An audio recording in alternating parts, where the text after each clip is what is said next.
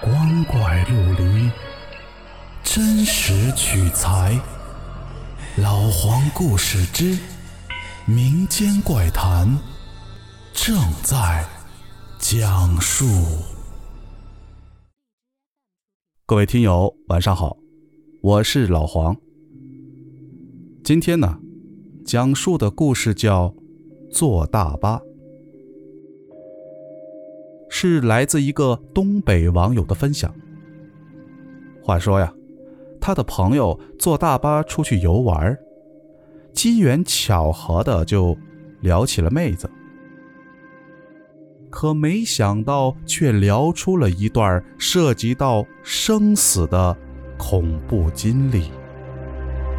究竟是怎么一回事呢？我们接着往下听。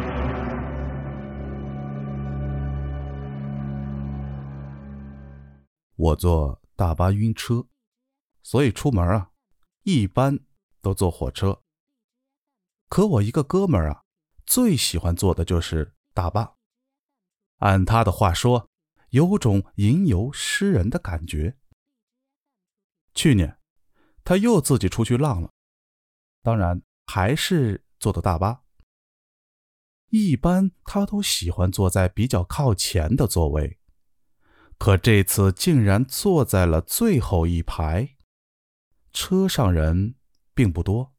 这次选择坐后排，主要还是因为最后一排的三个妹子。从坐下开始，他就不停的跟人家搭讪，可人家呀，根本就不理他。说来也好笑，我这哥们儿啊，用郭德纲的话说，长得太万恶了。他呀，倒不是长得多难看，而是气质呀、表情啊等等等等，无不流露出浓浓的猥琐感。他的同学描述他就是，用后脑勺都知道，他就是一个纯种的屌丝。那三个妹子，一看就是学生，脸皮也薄，所以呀，他搭讪也没有完全的拒绝她。不过有意搭无意搭，让他感觉啊，也没啥意思。正好也晚了，我那哥们儿啊，也就睡了。大巴车的最后一排，不是那种一长溜的椅子吗？三个妹子紧挨着，靠左侧窗户坐。他在从左数第四个，也就是等于把三个妹子都封在里边了。而右边呢，一个人也没有。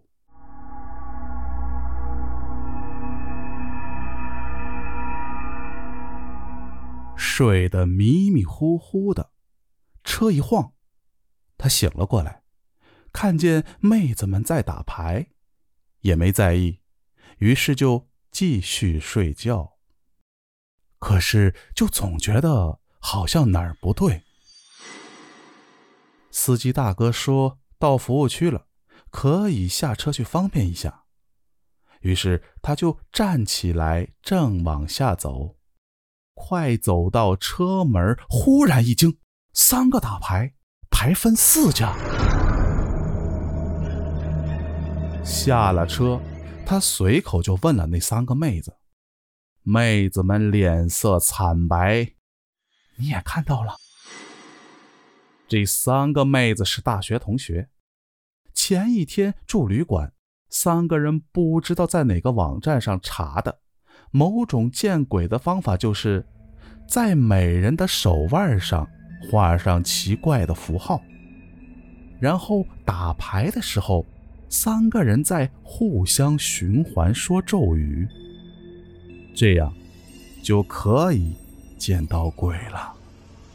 同时，一边打牌一边可以问鬼一件事儿，但是不能中途停下，必须要打完多少次才行。他们在旅馆把符号都都画好了，也没敢玩。上了车一看，这么多人，于是就壮起了胆子。一左一右的妹子侧身拿牌，坐在中间的正坐着，这样互相就看不见牌。打出来的牌呢，就放在正坐姑娘的腿上。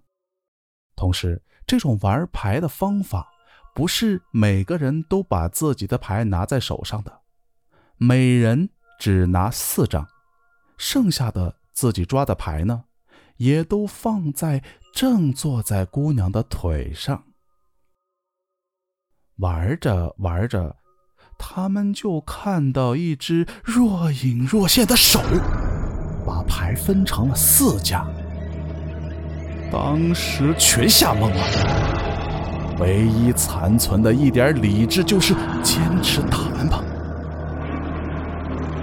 他们在网上看到没有打完牌的下场，简直是惨不忍睹。至于可以问鬼一件事，这个节骨眼也不重要。刚打完，司机就叫到服务区了，所以他们就下了车。再次出发的时候，他们都决定不走了。就在服务区忍一夜。